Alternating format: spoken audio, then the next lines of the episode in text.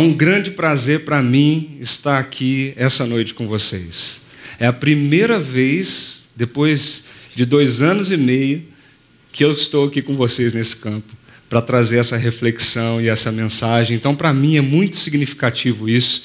Para você que não me conhece, eu acho que a maioria aqui não me conhece, eu me chamo Leandro, eu sou um dos pastores aqui da nossa comunidade Chácara Primavera e tenho estado ali mais presente no Chácara Iguatemi, no Cambuí, ajudando o serviço do Senhor nesse lugar.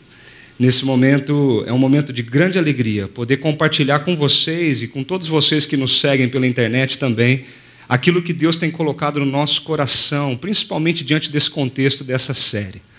Nós temos, nós temos visto, desde domingo passado, uma série que propõe algumas coisas para a nossa reflexão e uma reflexão profunda do nosso coração. Eu não sei se você estava aqui na semana passada, mas nós iniciamos essa série denominada Vida on Demand. Uma série que provoca algo no nosso coração, uma, uma séria reflexão sobre quem nós somos, onde nós estamos e quais são as nossas atitudes diante de tudo isso que tem acontecido conosco. Se você ainda não ouviu falar sobre isso, você deve estar se perguntando: mas o que quer dizer on demand? O que quer dizer essa expressão, esse termo? A tecnologia on demand está mais presente na tua vida, talvez, que você imagina. On demand é uma expressão em inglês que quer dizer sob demanda ou pronta entrega. O que quer dizer o serviço on demand?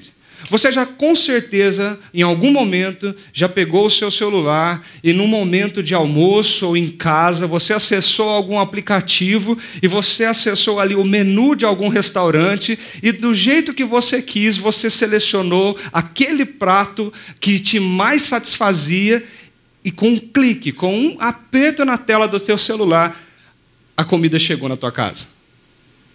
Ou talvez você, em casa, atrasado, precisando ir para o aeroporto, você pega o seu celular, aciona um aplicativo e na hora que você quer, no momento que você quer, do jeito que você quer, você chamou um carro. E esse carro te busca, esse carro te leva, você escolhe até a rota que você vai andar para chegar até o destino. E com toda praticidade, com toda facilidade, nós somos levados aos lugares onde nós queremos ir. Com o aperto de um botão, com um clique na tua mão a, a essa cultura on demand, essa cultura do eu consigo escolher o que eu quero, na hora que eu quero, onde eu estou, é a cultura na qual nós estamos inseridos. Você já reparou que as nossas crianças não vivem mais sem os seus tablets e os seus celulares? Quando não pego da gente emprestado? E de repente elas escolhem os vídeos preferidos, a galinha pintadinha quase toma o lugar da chupeta. A criança fica calma quando ela está com o celular na mão, olhando o YouTube Kids e dando uma olhada nos vídeos que ela mais gosta. É uma geração que cresceu no on demand. É uma geração que está acostumada a, a ter o imediatismo como algo presente na vida dela. Nós estamos inseridos nesse contexto. Nós estamos inseridos nessa cultura que nos leva a, a querer sempre mais imediato, mais do jeito que nós queremos, mais do meu jeito, no meu tempo, na hora que eu quero. Essa é a cultura on demand. E como dentro dessa cultura nós levantamos algumas questões, nós queremos tentar conversar um pouquinho hoje, essa noite, sobre qual é o Deus que rege, que governa a cultura on demand, a cultura imediatista, a cultura da autossuficiência, a cultura da autonomia. Qual é o Deus que está sentado no trono dessa cultura? Você já parou para pensar sobre isso? Na geração on demand, nós somos iludidos com a promessa de uma liberdade de escolha, de uma liberdade de decisões. Nós tomamos o banco das decisões, sentamos nele e nós escolhemos, nós queremos, nós decidimos. Nós não aceitamos que pessoas decidam por nós ou situações caiam de surpresa na nossa vida, porque nós temos o controle. E quem é o Deus que rege tudo isso? Se não o orgulho, se não a soberba, se não o eu humano tentando controlar tudo e todos? Hoje, para conversar um pouquinho sobre isso, eu queria começar com esse pintor, um tanto quanto conhecido, chamado Peter Bruegel. Esse pintor é um pintor do século XVI. Ele, da Bélgica, ele pintou vários quadros que ficaram conhecidos por estampar o renascimento nas telas de pintura a óleo. É um pintor muito famoso pela sua polêmica retratada e descrita nas suas pinturas a óleo. Se você observar os quadros de Peter Bruegel, você vai ver sempre cenas complexas, personagens para todos os lados das suas obras, pessoas caindo, pessoas levantando, muitas cenas. Você levaria minutos diante desse quadro para poder olhar e analisar o que está acontecendo em cada parte do quadro. Ele é conhecido por retratar a sociedade a sociedade que incomoda, a sociedade que virou um caos, a sociedade que, quando foi entregue para os seus desejos, agora decide os seus próprios caminhos. E as pinturas de Bruegel retratam essa sociedade caótica, essa sociedade homicida, essa sociedade violenta do século XVI, o século onde ele morava. Mas uma das obras muito conhecidas desse artista foi chamada a obra com o título de A Torre de Babel. Uma pintura um tanto quanto bonita, cheia de detalhes, cheia de pormenores, que também nos levaria alguns minutos à frente dessa obra, observando e tentando entender o que ele quis dizer com tudo isso que ele pintou aqui. Bruga visitou Roma pouco antes de fazer esse quadro.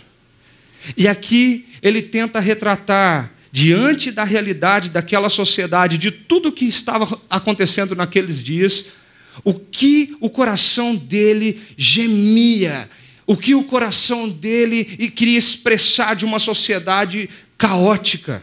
Se você observar, a Torre de Babel de Bruegel, ela tem um formato muito parecido com o Coliseu de Roma. Quando você compara uma, a obra dele e o retrato do Coliseu, você percebe que os arcos, que o formato, até a parte destruída ou não construída da Torre de Babel de Bruegel, se, se assemelha a, ao Coliseu que se encontra em Roma. Isso porque ele visita aquela cidade e ele percebe o quanto aquela cidade se encontrava em caos. Mas algo que chocava o coração desse pintor, segundo relatos históricos, era a imponência, o orgulho, uma sociedade soberba, onde governantes faziam pessoas estarem debaixo de suas mãos e sofrerem debaixo de suas mãos. Se vocês observarem no canto esquerdo dessa pintura, nós vemos alguém de, da alta sociedade da alta política da sociedade daquela época e pessoas ajoelhadas, deitadas, prostradas diante, servindo, talvez passando por problemas, dificuldades. Quando nós ampliamos essa imagem, nós conseguimos ver que essa Torre de Babel representa o caos da sociedade. Essa Torre de Babel não está totalmente construída, ela não está terminada e uma coisa que me chama a atenção é que o topo dessa torre, ele está mais acabado do que a base dessa torre. Nisso Bruegel tentava nos dizer que às vezes os projetos rápidos e imediatistas da sociedade humana, que explora o homem para poder construir isso, ele não faz uma base sólida, mas se preocupa com a altura onde quer chegar. A denúncia nesse quadro a história da Torre de Babel foi interpretada como um exemplo da, da punição por orgulho, pela soberba, pela arrogância do ser humano. E esse artista tentou expressar tudo isso em uma tela. Se você quiser visitar esse quadro pessoalmente, prestar atenção nos grandes detalhes que existem nele, ele se encontra em Viena, no Museu de História da Arte. E é lá que as pessoas contemplam cada detalhe minucioso que esse quadro denuncia. Essa denúncia é tão séria que nos leva a pensar que durante a história isso existiu em vários momentos. Por exemplo, Agostinho, muito antes de Bruegel, no século V, um grande teólogo desta época, depois de Roma ter sido saqueada pelos visigodos, ele escreve um livro que, de muita importância que chegou até as nossas mãos hoje. O livro intitulado A Cidade de Deus, de Agostinho, tenta mostrar o paralelo de uma cidade arrogante, orgulhosa e soberba, construída pelos homens, onde o eu do ser humano controla e governa, e a cidade de Deus, uma cidade onde o eu é deixado de lado, para que o governo de Deus possa ser estabelecido ali. Agostinho define isso dizendo o seguinte: a cidade dos homens é uma comunidade que se une e se define opondo-se a Deus a partir do âmago do seu ser, em todas as suas funções. E ele ainda continua: a cidade de Deus está feita pelo amor a Deus, levada ao desprezo do eu. A cidade dos homens, pelo amor ao eu, levada ao desprezo de Deus. A sociedade dos homens é a sociedade onde o ego humano governa. A sociedade dos homens é onde a soberba do homem, a luta pelo poder, o olhar para si mesmo, ao, senta no trono dos altos governos. E nós, subjugados a nós mesmos, causamos o grande caos. A cidade governada por Deus não é assim. Porque a cidade governada por Deus, na visão de Agostinho, ela deixa o seu eu de lado para ouvir o que Deus tem a dizer. Em toda a Escritura, quando nós ouvimos de Babel, quando nós ouvimos de Babilônia, são figuras icônicas sobre a, a personificando o orgulho humano. O projeto da Torre de Babel é um projeto orgulhoso, autossuficiente, um projeto onde o ser humano tenta impor a sua autonomia, uma falsa liberdade, mas a, tirania, a tirania do eu, do ego. E é sobre isso que nós queremos refletir essa noite. Como nós estamos envoltos nessa cultura on demand, nesse mundo on demand, onde o Deus desse mundo é o próprio ego humano. Como nós vemos isso nos relatos bíblicos e como reagir a essa cultura, já que ela nos toma e nos imerge. E para isso, nós vamos conversar um pouquinho sobre o texto que se encontra em Gênesis, capítulo 11, que descreve esse episódio, o episódio pintado nessa tela de Peter Bruegel. O texto nos ensina algumas lições. E uma primeira lição que nós podemos absorver desse texto de Gênesis 11 é que no projeto orgulhoso de Babel, Deus não tem vez e Deus não tem voz. Olha o que diz o texto. No mundo todo, havia apenas uma língua, um só modo de falar. Saindo os homens do Oriente, encontraram uma planície e ali se fixaram. Disseram uns aos outros: Vamos fazer tijolos e queimá-los bem. Usavam tijolos em lugar de pedras e piche em vez de argamassa. Depois eles disseram: Vamos construir uma cidade com uma torre que alcance os céus. Existe alguns homens reunidos, planejando, você percebe isso aqui? Eles conversam entre si, eles se entendem, parece que eles têm o mesmo objetivo. Eles estão conversando sobre um projeto gigante, algo que exige deles algum tempo, algum raciocínio. Vamos construir uma cidade, vamos construir a morada do nosso povo. Vamos nos unir e fazer a nossa cidade, a cidade onde nós governamos, onde nós determinamos o que é certo e o que é errado, onde nós escolhemos o bem e o mal, onde nós determinamos os limites, a altura e quem fica nela. E depois eles disseram: Mas vamos também construir uma torre, uma torre alta, um arranha-céu. Essa torre é tão alta que alcançará os céus. E quando nós olhamos esse texto, uma expressão me chama a atenção: saindo os homens do Oriente. Toda vez que lemos esse texto, pode passar batido, pode passar em branco essa expressão aqui, mas ela tem muito a nos dizer e muito a nos ensinar.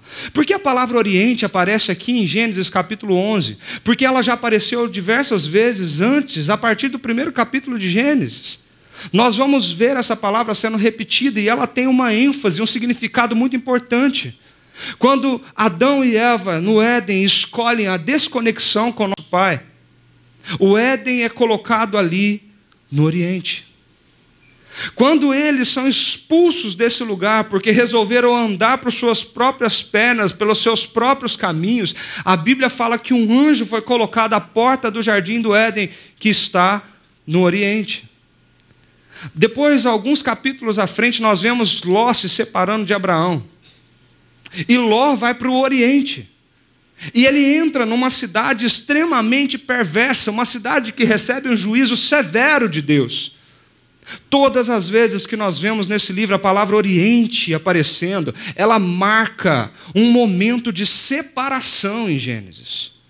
Quando esses homens decidem sair do Oriente e ir para uma planície, ali se fixar para construir aquilo que eles queriam, algo está sendo pronunciado pelo autor desse texto.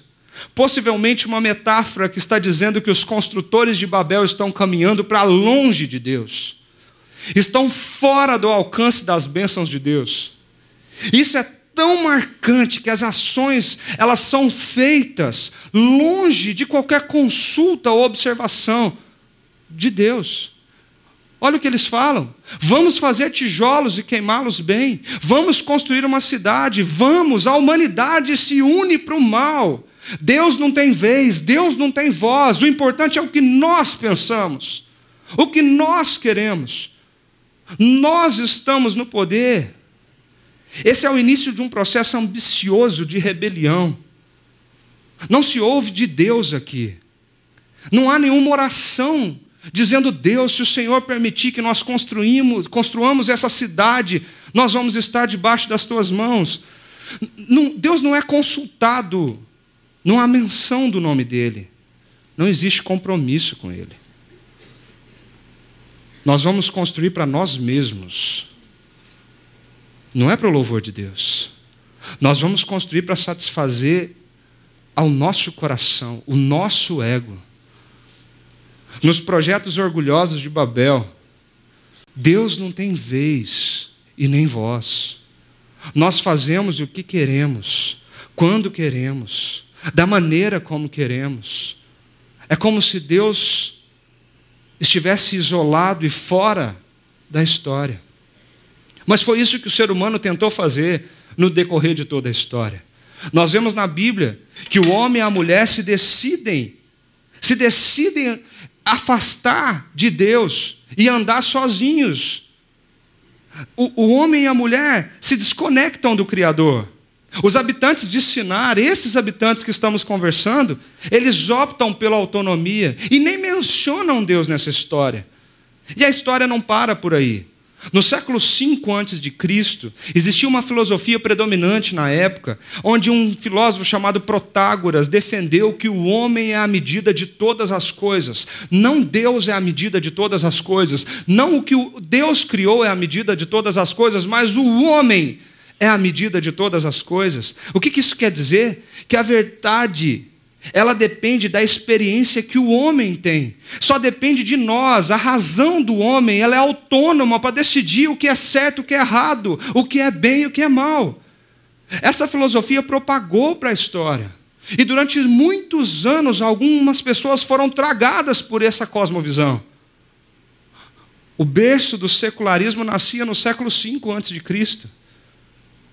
E no século XVII, com René Descartes, nós vemos os, serem lançados os fundamentos do racionalismo moderno que diz ego cogito ergo sum, ou penso, logo existo. Se eu penso, eu existo. Se eu penso, eu decido. Se eu penso, a medida de todas as coisas, agora deixa Deus de lado, é a igreja de lado, a medida de todas as coisas é a minha razão. Agora pare e pensa na nossa sociedade. No ocidente moderno, qual nós estamos vivendo. Nos nossos dias, quando nós abrimos as notícias, quando nós acessamos a internet, quando nós assistimos os, os, os, jornais, o que nós vemos, senão uma sociedade que tem tentado afastar Deus do trono e colocar o ser humano como a medida de todas as coisas, o determinante do que é certo e o que é errado. O relativismo que nos leva a pensar que tudo podemos, tudo é relativo. Você pode ter qualquer ideia que você quiser. Às vezes, às vezes nós, nós dizemos até que nós cremos em Jesus. Existem muitas pessoas que dizem: Eu creio em Deus, eu creio em Jesus. Mas a pergunta é: é Ele que determina os seus caminhos e as suas decisões? É Ele que te orienta a quais os passos que você vai tomar na tua vida? Às vezes nós estamos envolvidos em projetos na nossa vida para os quais Deus não nos chamou, porque nós nem sequer consultamos eles, ele antes de fazer esses projetos.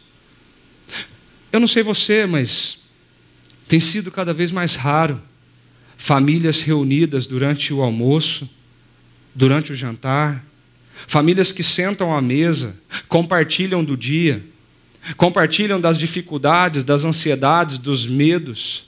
As famílias hoje são dispersas, mal se veem um ao outro, e quando se sentam para comer alguma coisa, quantas vezes nós nem sequer fechamos os nossos olhos para dizer: Senhor, nós reconhecemos que se eu tenho esse alimento na minha mesa, foi o Senhor que deu.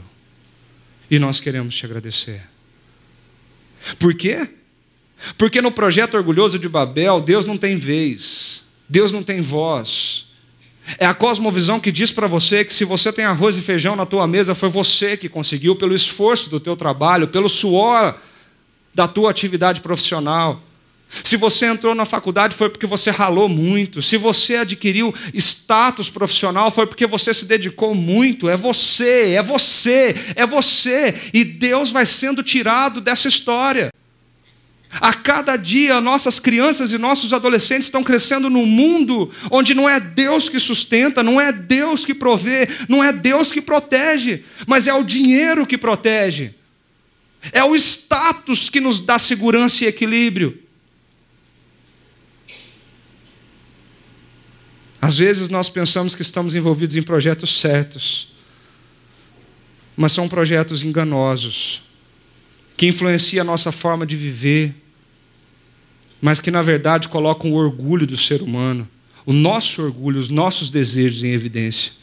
O mesmo Agostinho disse que o orgulho é a fonte de todas as fraquezas do homem porque ele é o início de todos os nossos vícios que nos prendem, que nos aprisionam, que nos levam ao desespero e ao caos. Eu não sei se você percebeu nesse texto, mas eles dizem assim: vamos fazer tijolos, vamos queimar esses tijolos bem.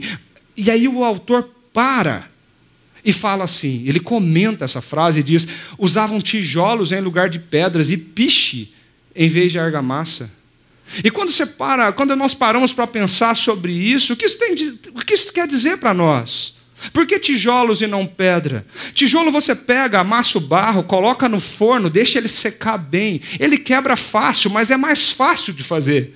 É mais rápido do que você escalar uma montanha com uma, uma talhadeira e, e, tirar um bloco de pedra, e talvez aquele trabalho árduo de uma pedra se encaixar na outra, pedra pesada, com muito esforço, muito planejamento. Você tem que envolver mais do que suor, você tem que envolver sua mente para construir algo com pedras.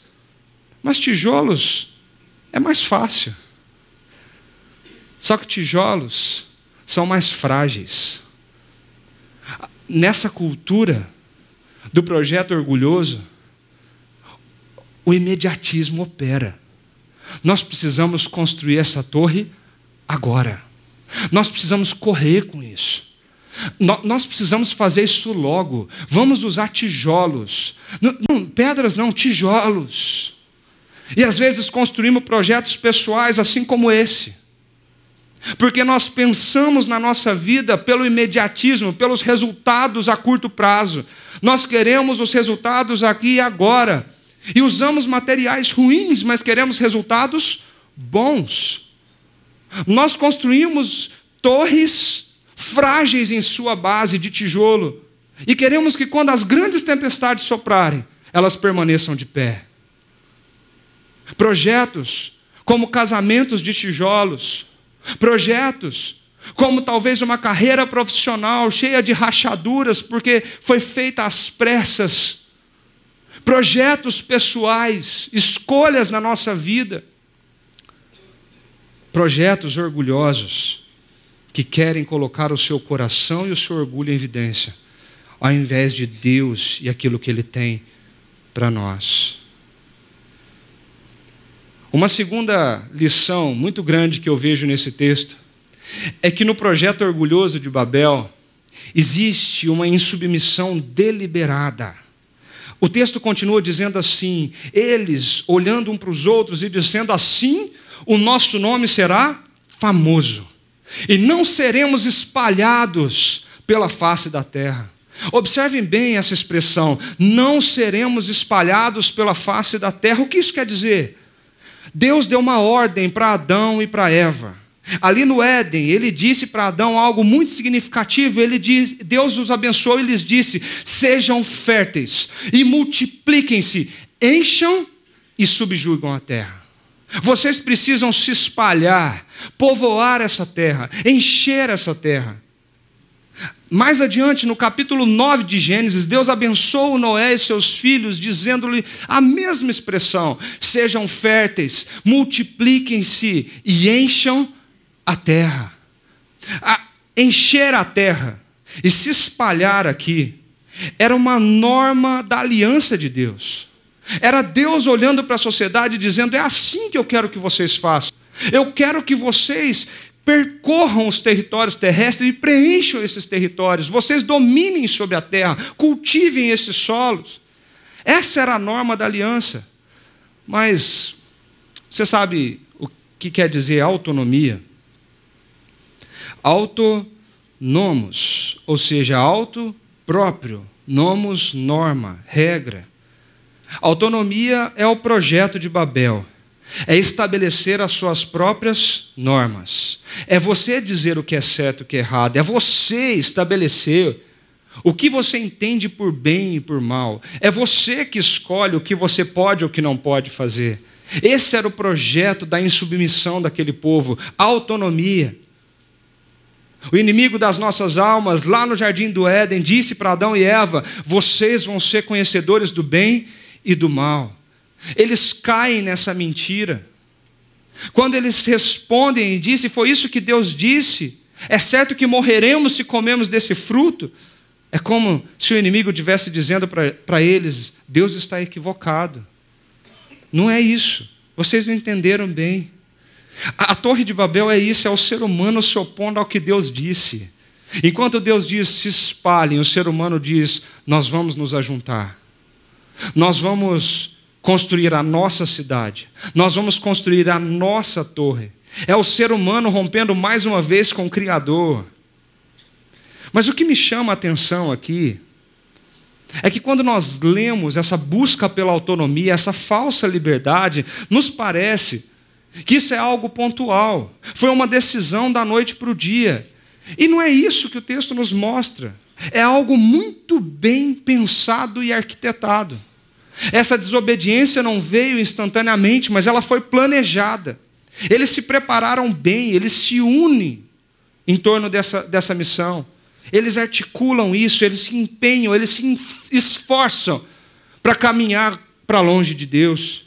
E por que, que eles chegam nesse ponto? Você já ouviu falar dessa história?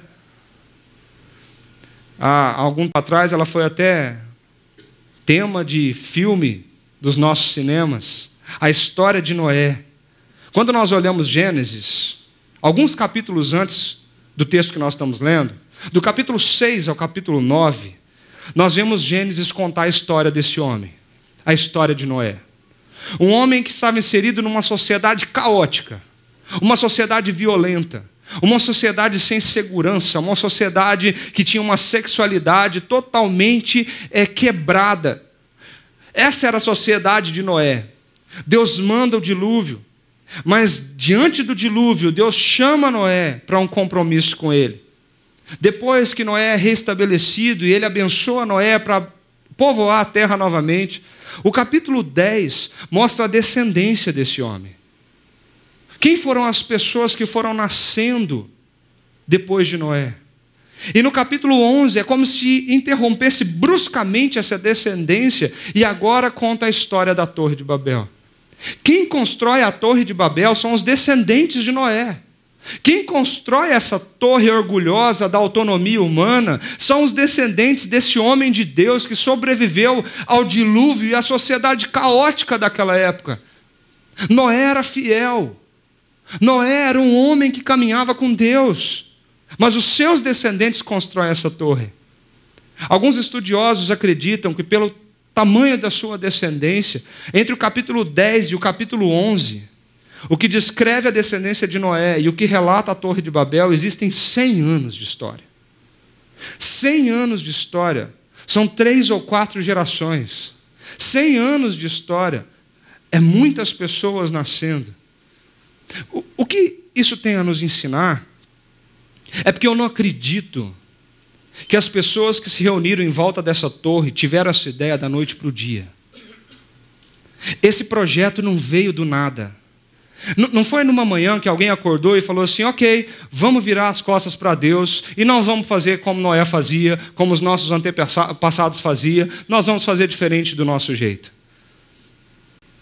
Pensa bem, o que aconteceu aqui?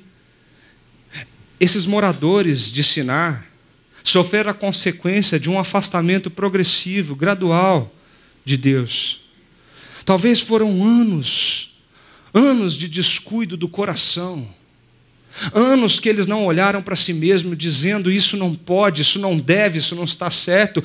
Anos onde os pais se esqueceram de investir pesadamente na vida dos seus filhos e mostrar para eles qual o caminho daquele homem fiel.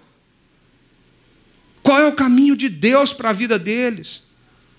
Os nossos problemas, as nossas grandes catástrofes, o caos da nossa sociedade, ou da nossa família, ou da nossa vida, ele não surge do nada. Não é algo que acontece numa simples manhã. Mas às vezes são anos de descuido que nos levam ao caos.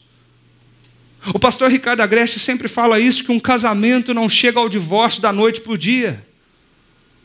E nós vemos pequenos descuidos, pequenos descuidos no dia a dia de um casal, e que não são percebidos, não são tratados. Às vezes, um desprezo a alguma fala, às vezes, a falta de sentar, olhar nos olhos e conversar com sinceridade. A, a, a falta de falar o que está pensando no coração e de ouvir com atenção. Ter tempo de qualidade com a família. São pequenos descuidos que culmina num grande desastre. Quando alguém chega, pastor, nós estamos nos divorciando. Esse divórcio não aconteceu ontem. Esse divórcio é fruto de algo que aconteceu no passado, de grandes descuidos daquelas pessoas. Quando nós olhamos para os nossos filhos e os nossos filhos se encontram longes e distantes, e nós nos desesperamos, nós choramos e perguntamos por quê, onde que nós erramos. Mas isso não aconteceu da noite para o dia. Talvez, for, talvez foram anos de descuido, onde nós não dedicamos intensamente o nosso coração com a atenção que eles mereciam, ensinando para eles o caminho que eles deveriam seguir. Faltou-nos tempo para realmente fazer da criação dos nossos filhos, do nosso casamento, da nossa família, dos nossos projetos profissionais, não projetos orgulhosos de Babel, mas projetos da cidade de Deus. Projetos onde Ele, Ele está no controle. Parece que há um processo de endurecimento do coração desses homens aqui. Paulo chega a chamar esse processo de consciência cauterizada. Vai se endurecendo, endurecendo, endurecendo. Sabe aquele momento que a pessoa nem se importa mais com o erro que ela está fazendo? E você chega para ela e fala assim: você está errado, você sabe disso. E a pessoa fala assim: eu não ligo. Não me importo mais. Ela não sente mais aquele peso na consciência, ela não sente mais aquele, aquela sensação do erro porque ela vai se tornando cauterizada aos poucos e aos poucos, e quando ela se percebe, ela está longe, muito longe. Nós vemos uma metáfora interessante dita por esse grande navegador, o Amir Klink, quando ele foi questionado é, qual seria o grande inimigo das expedições que ele fazia. Olha o que esse homem responde. Ele diz o seguinte: o grande inimigo das grandes expedições é prestar atenção apenas nas grandes ondas. O que faz com que o navegador, vez ou outra, se desvie da rota, ou que provoca avarias no barco, são as pequenas ondas, que vão batendo no casco bem devagar. E quando o navegador se, se, se, se torna atento àquilo, o estrago já está feito. São as pequenas ondas do seu dia. São as coisas pequenas, as pequenas mentiras. Você já reparou que a mentira é uma proporção? As grandes mentiras, elas começaram com pequenas mentiras. E aquilo foi se tornando normal, aquilo foi se tornando habitual, aquilo já não tinha tanta importância. Aquela história de essa mentirinha não faz mal para ninguém, e, isso aqui não, não prejudica ninguém. De repente, você começa com mentiras que fazem mal e prejudicam pessoas, mas o seu coração se torna cauterizado, afastado de Deus, visando somente você e o seu eu. Cuidado, cuidado com as pequenas ondas que estão batendo nas nossas portas, nas nossas famílias. Cuidado com as pequenas ondas que invadem os nossos aparelhos de celulares. Cuidados com as pequenas ondas que são os vídeos pulverizados na mente das nossas crianças e dos nossos adolescentes. Cuidado, cuidado com as pequenas ondas que desfazem famílias da mesa, levando cada um a ter um espaço isolado em sua casa. Cuidado com as pequenas ondas, porque são elas que vão fazer os maiores estragos, porque as grandes ondas assustam. E você se prepara para elas. Quais são as pequenas ondas que têm batido na tua vida? Quais são as pequenas ondas do dia a dia que batem na tua porta e que nós nos descuidamos dela? Uma terceira e grande lição que esse projeto orgulhoso nos ensina é que nesse projeto orgulhoso de Babel, o eu, ele usurpa o lugar de Deus. Olha, olha o que eles disseram mais uma vez. Vamos construir uma cidade com uma torre, e essa torre alcance os céus. Para nós parece uma expressão é, muito simples, Parece algo até do nosso dia a dia, uma torre que alcance os céus. Mas para esse lugar do texto de Gênesis, essa expressão é muito forte. Num contexto histórico, você que estudou um pouquinho de história, talvez no ensino médio, num cursinho, ou tem curiosidade histórica, na Mesopotâmia existia algumas construções interessantes, chamadas de zigurates. Eram construções que eram verdadeiras escadas altas, e essas escadas, elas levavam a um grande topo de um edifício. Às vezes, na base desses zigurates, eles construíam deuses e ofereciam essas construções para esses, construíam altares, templos para esses deuses. No topo desses zigurates, muitas das vezes tinham uma imagem oferecida àquele deus, ao altar daquele deus ao qual eles estavam construindo essas esculturas. A, a grande questão é para que esses zigurates? Para que, que eles construíam isso?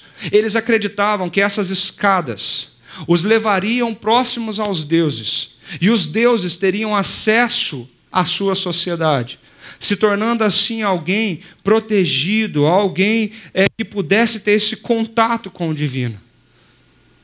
Mas aqui a gente vê algo um pouco diferente. Eles estão dizendo algo longe de Deus e eles falam: vamos construir uma torre que alcance os céus. E a frase é forte.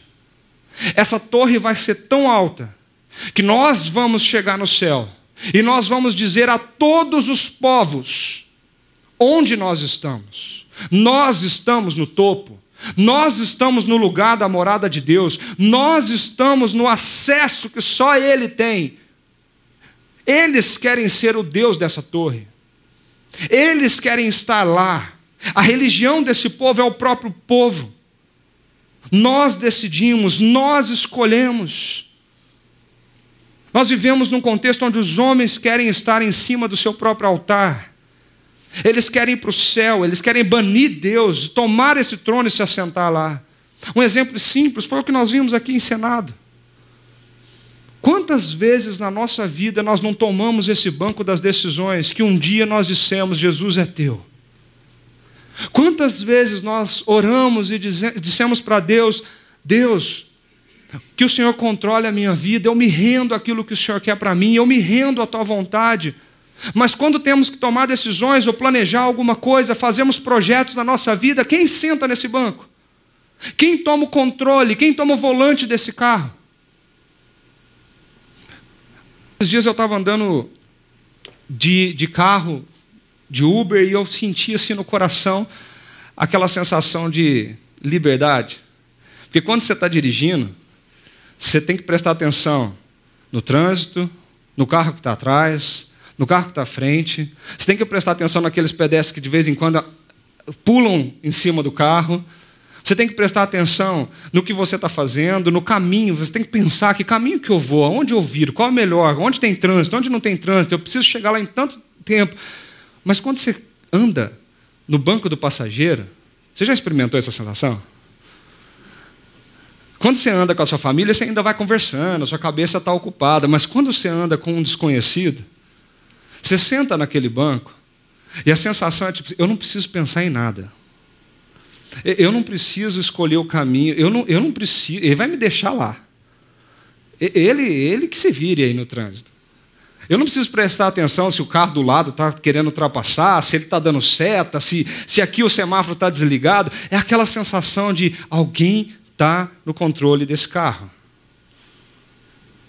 Esse dia eu fiquei pensando: quantas vezes na nossa vida Deus quer assumir o volante e nós não deixamos? Para quantas coisas do nosso dia a dia Deus está dizendo para mim e para você, deixa eu dirigir. E nós insistimos em falar, não, mas esse caminho é mais curto. Não, mas esse caminho é melhor. Recalcula a rota aí, porque o que o senhor está querendo fazer vai demorar muito tempo, do meu jeito é melhor. Quantas vezes você está sentado no seu escritório e de repente vem aquela proposta, dinheiro fácil, rápido, na tua mão. Você não vai precisar ter muito esforço nem fazer muita coisa. Mas é, é que, assim, você vai ter que, que, tomar algumas atitudes e algumas decisões que não necessariamente são aquelas que Deus quer para a tua vida. E nós somos seduzidos por isso.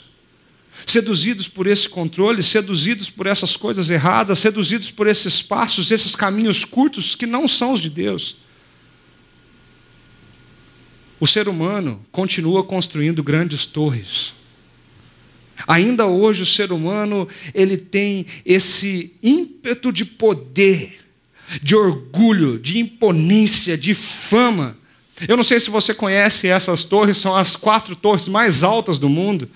Mas quando você acessa as informações da internet, você percebe que existe um grande projeto sendo terminado agora em 2020. Essa torre de Jeddah, nos Emirados Árabes, ela vai ser finalizada agora no ano que vem, com um quilômetro de altura. E quando você se pergunta por quê? Para quê?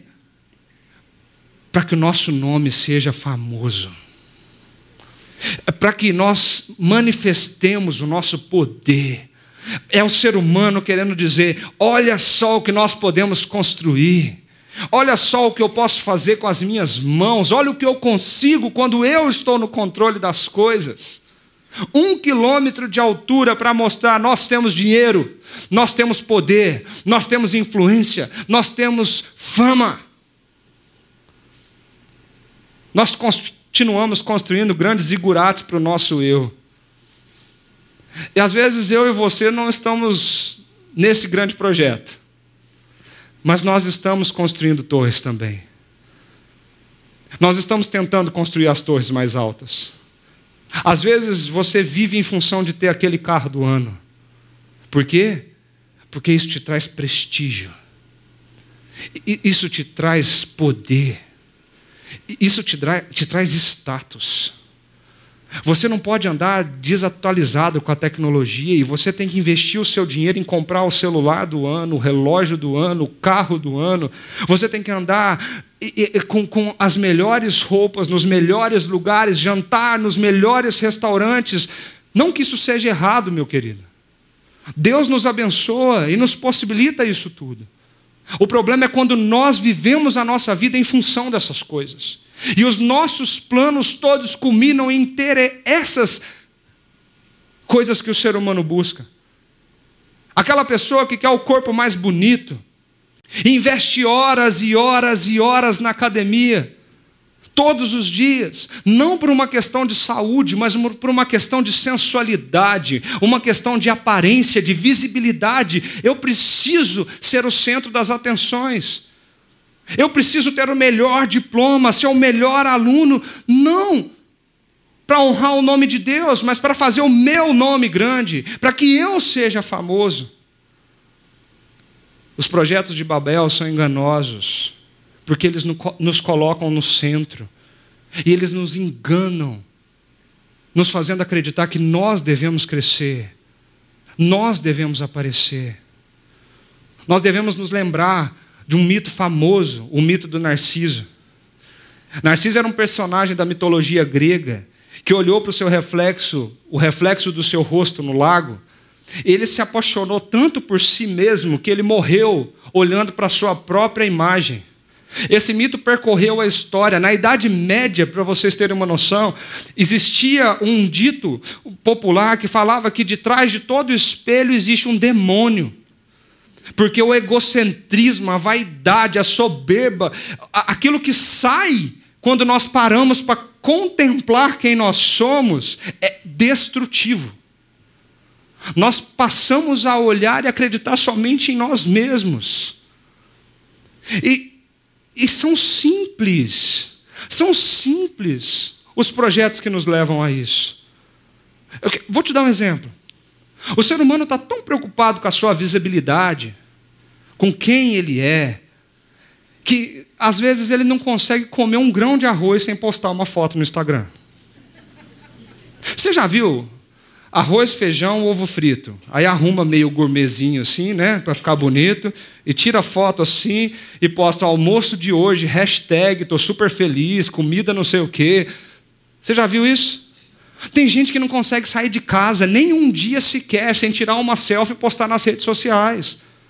Tem gente que não perde o tempo com os amigos, o tempo onde ele pode desfrutar de uma boa conversa, porque ele precisa ter visibilidade. Então eu preciso gravar um stories no Instagram, eu preciso aparecer na timeline do Facebook, porque meus seguidores precisam me dar likes.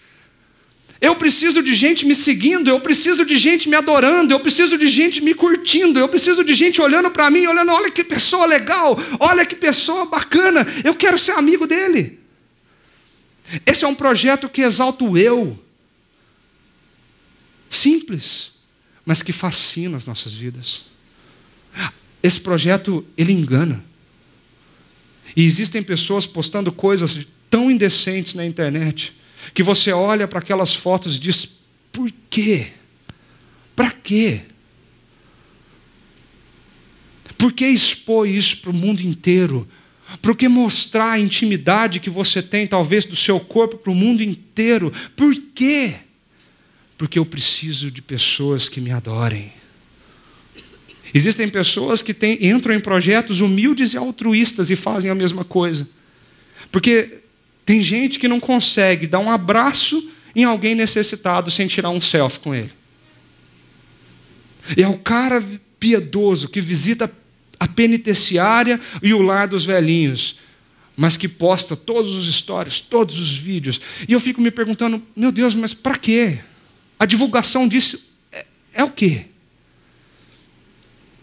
Meu querido, nessa semana, eu e o pastor Juliano, pensando nesse, nesse texto e nessa situação, nós pensamos nisso que se você construir a sua identidade na projeção do seu nome, você vai ter que gastar a sua vida toda construindo e escalando suas torres de Babel. Se o que você é, se aquilo que você significa, aquilo que traz esperança para o teu coração, depende do seu nome, só de você, a projeção do seu eu, você vai gastar a tua vida inteira subindo essa torre. Isso vai demandar muito de você, isso vai te consumir, e no final desse projeto você vai chegar esgotado, sugado, cansado, exausto, porque você alimenta esse Deus, mas você nunca o sacia. O Deus do mundo on demand, o eu do ser humano é insaciável.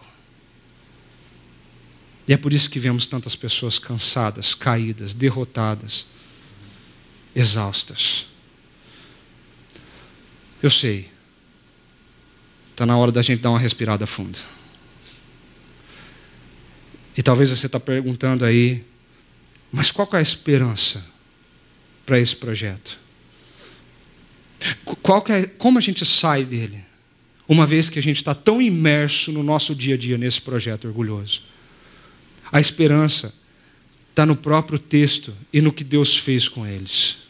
No versículo 4, o Senhor, a, a palavra diz o seguinte: que o Senhor desceu para ver a cidade e a torre. O Senhor desceu no meio dessa confusão. Existe ironia nesse texto. Não sei se vocês conseguem pensar nessa ironia. Deus desce para ver a torre mais alta. Era tão alta que os seres humanos falavam assim: olha, nós vamos chegar até Deus, e Deus, como um pai, precisa se agachar diante daquelas criancinhas para dizer: ei, o que, que vocês estão fazendo aí? Existe uma ironia nessa frase, existe graça nessa frase. O Senhor desce para ver a confusão do que o homem vivia.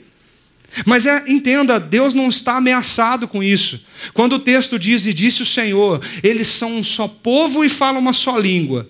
E começam a construir isso. Em breve nada vai impedir o que eles planejam fazer. Essa frase não é uma frase de um Deus ameaçado, mas é fra a frase de um Deus que deseja a graça para esse povo. O Senhor desce para ver a cidade e a torre, e olha só o que o texto continua dizendo: venham, desçamos, confundamos a língua que falam, para que não entendam mais uns aos outros. Assim o Senhor os dispersou e dali por toda a terra e pararam de construir a cidade. Por isso foi chamada Babel, porque ali o Senhor fundiu a língua de todo mundo. Dali o Senhor os espalhou por toda a terra. Venham, desçamos, vamos interferir nesse projeto, vamos fazer alguma coisa.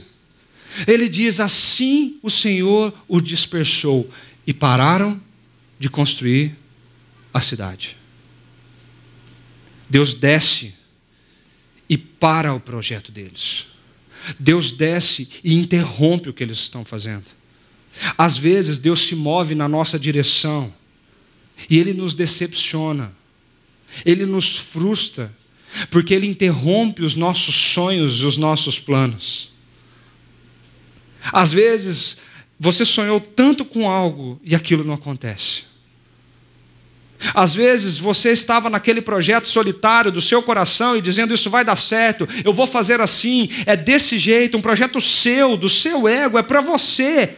E de repente aquilo se torna ruínas e você se decepciona porque Deus às vezes interfere na história, ele nos resiste.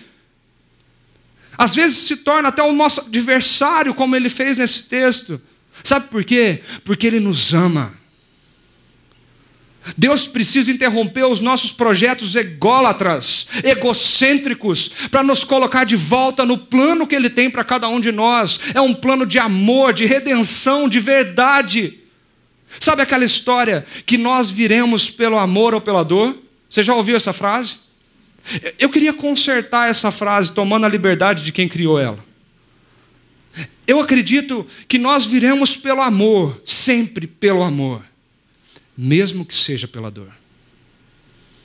Porque a dor que nos acarreta, a dor que nós passamos, talvez é Deus impedindo os seus projetos mais egocêntricos, mais egoístas, mais longe dele. Talvez você pense que a sua carreira deveria tomar tal magnitude, tal proporção, e aquilo não dá certo, e você se decepciona, você se frustra, você fica triste, você se pergunta, você pergunta para Deus: por quê? Por quê? Por quê? Mas Deus impede algumas coisas para nos proteger pelo amor que Ele tem por nós. Quantas coisas nós vivemos que nós não entendemos? Quantas vezes nós temos projetos frustrados? Há poucos dias eu conversava com alguém que decidiu morar no exterior. E, e o plano era passar meses, anos naquele lugar, quem sabe nunca mais voltar. Mas depois de seis meses, o visto foi encerrado e a pessoa teve que voltar para o Brasil. Por que, Deus? Eu planejei tão direitinho, foi tudo tão planejado. Mas às vezes Deus interfere, Deus intervém pelo amor que Ele tem pela nossa vida. Eu gosto muito desse escritor que escreve sobre a dor e, e, sobre, sobre aquilo que nós passamos que nos faz sofrer. O Paul, ele escreveu essa frase em um livro dele quando ele disse o seguinte: Deus luta por nós com toda a força de sua mão redentiva.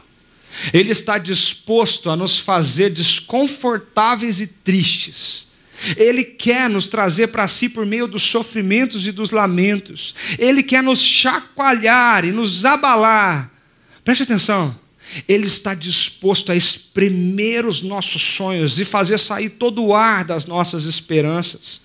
Ele ainda continua dizendo: Ele está disposto a deixar que aquilo pelo que ansiamos escape como areia por entre os nossos dedos. E Ele faz tudo isso porque somos preciosos para Ele. Somos a menina dos olhos dele.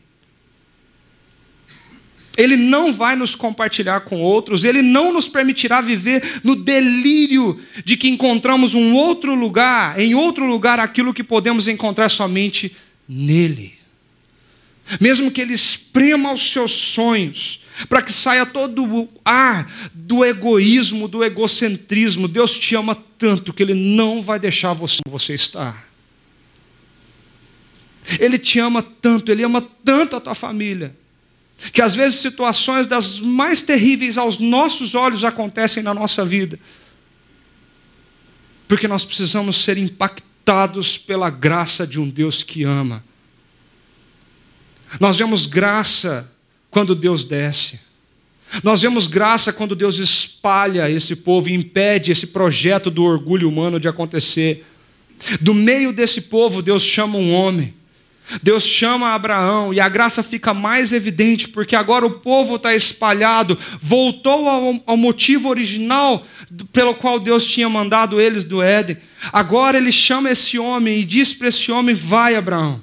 E no projeto de Deus, Deus determina, Deus fala, Deus escolhe, Deus direciona. Ele disse: Vai, e você vai ser uma bênção para as nações. Eu vou fazer o seu nome grande.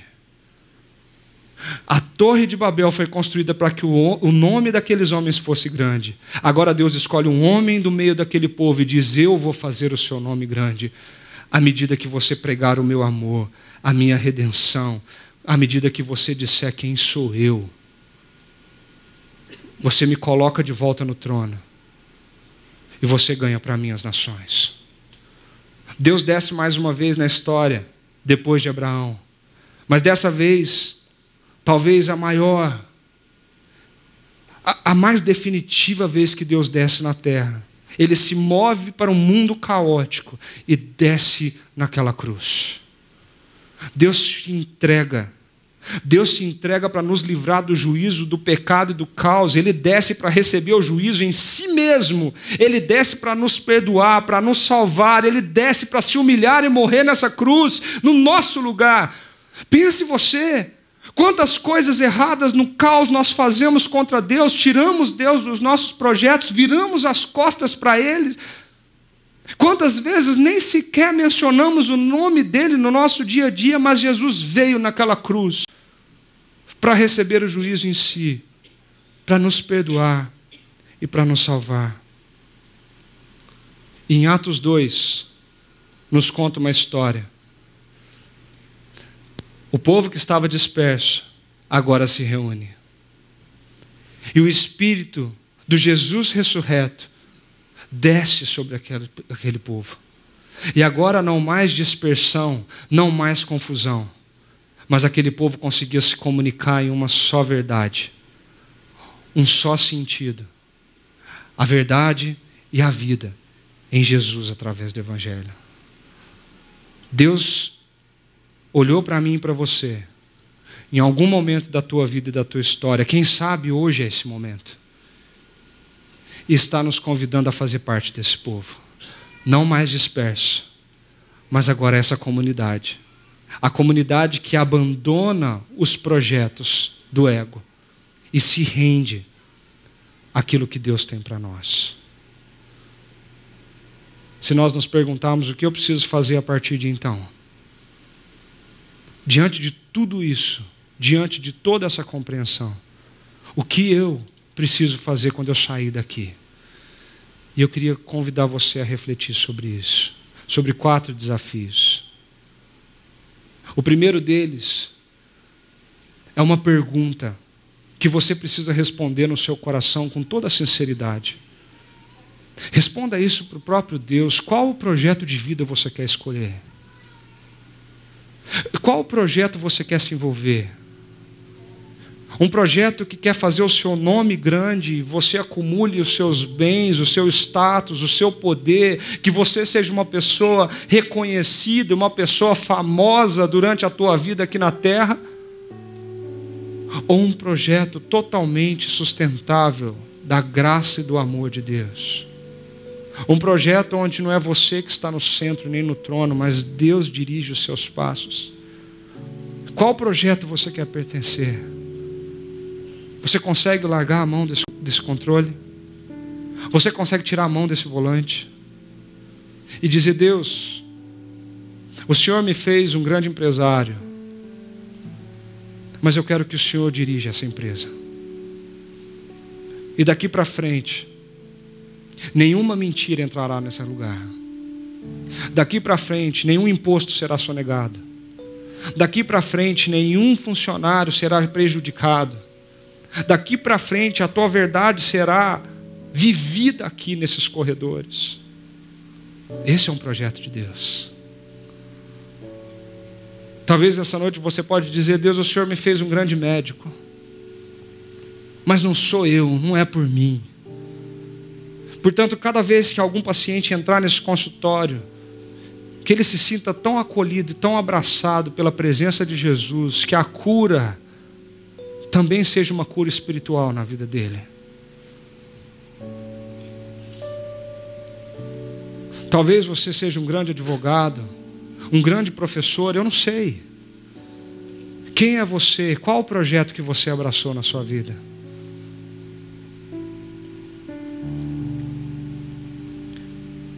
A segunda coisa que nós precisamos pensar essa noite é que nós não, esperamos, nós não precisamos esperar Deus descer. Nós precisamos tomar consciência dos nossos projetos. Nós precisamos tomar consciência de quem nós somos em Jesus. Nós precisamos deixar de nos curvar para o nosso eu, para a nossa imagem no espelho e começarmos a nos render ao nome que está acima de todo nome. E que a Bíblia diz que um dia todo joelho se dobrará diante desse nome, toda língua vai confessar esse nome, e não é o meu nome, mas é o nome de Jesus Cristo. Nós não precisamos deixar, esperamos, precisamos esperar Deus descer para interromper algumas coisas da nossa vida. Nós precisamos nos render, meus queridos. Nós precisamos deitar a cabeça no nosso travesseiro à noite e dizer: Deus, é o Senhor que governa a minha vida. Me dá sabedoria para resolver esse problema. Senhor, me dá as palavras certas para falar com meu filho. Me ajuda a ter um tempo com Ele para sentar com a Bíblia aberta, talvez compartilhar um momento, meia hora, ler a jornada com Ele. Você não precisa esperar pela grande onda. E olha para as pequenas, interfere na sua navegação desde já. A gente precisa entender que Deus age no meio da confusão. Eu não sei qual é a confusão que você está vivendo. Eu sei que todos os dias, todos os dias, nós conversamos com pessoas que estão passando com, por caos, o caos em sua família, o caos na sua carreira, o caos com seus filhos, o caos no seu lar, o caos com seus amigos, o caos financeiro. Nós precisamos crer que Deus age no meio da confusão. Deus age no meio do caos. Deus desce no meio do caos e às vezes nos frustra, nos decepciona, impede os nossos projetos, para que nós possamos voltar os nossos olhos para Ele. Mas Deus nos chama para nós vivermos essa comunidade. Deus nos chama não para construir uma cidade para os homens, mas para construir a cidade de Deus, com a tua vida e com o teu jeito.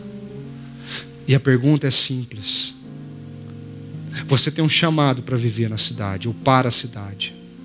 O que você tem feito pela cidade de Campinas? Muitas das vezes, nos projetos orgulhosos de Babel, nós só reclamamos, nós só lamentamos, nós só murmuramos. Mas a graça de Deus vai descer na cidade de Campinas a partir do momento que eu e você nos levantarmos para viver as verdades de Deus no nosso dia a dia. É dizer não para mentira. É dizer não para corrupção. É dizer não para tudo aquilo que fere o projeto de Deus. Se nesse mundo on demand, o Deus é o ego humano, nós somos desafiados a nos render e nos entregar para o Deus soberano que governa todas as coisas. Esse Deus na Bíblia é conhecido como a Torre Alta, a Torre Forte, que nos protege e nos guarda.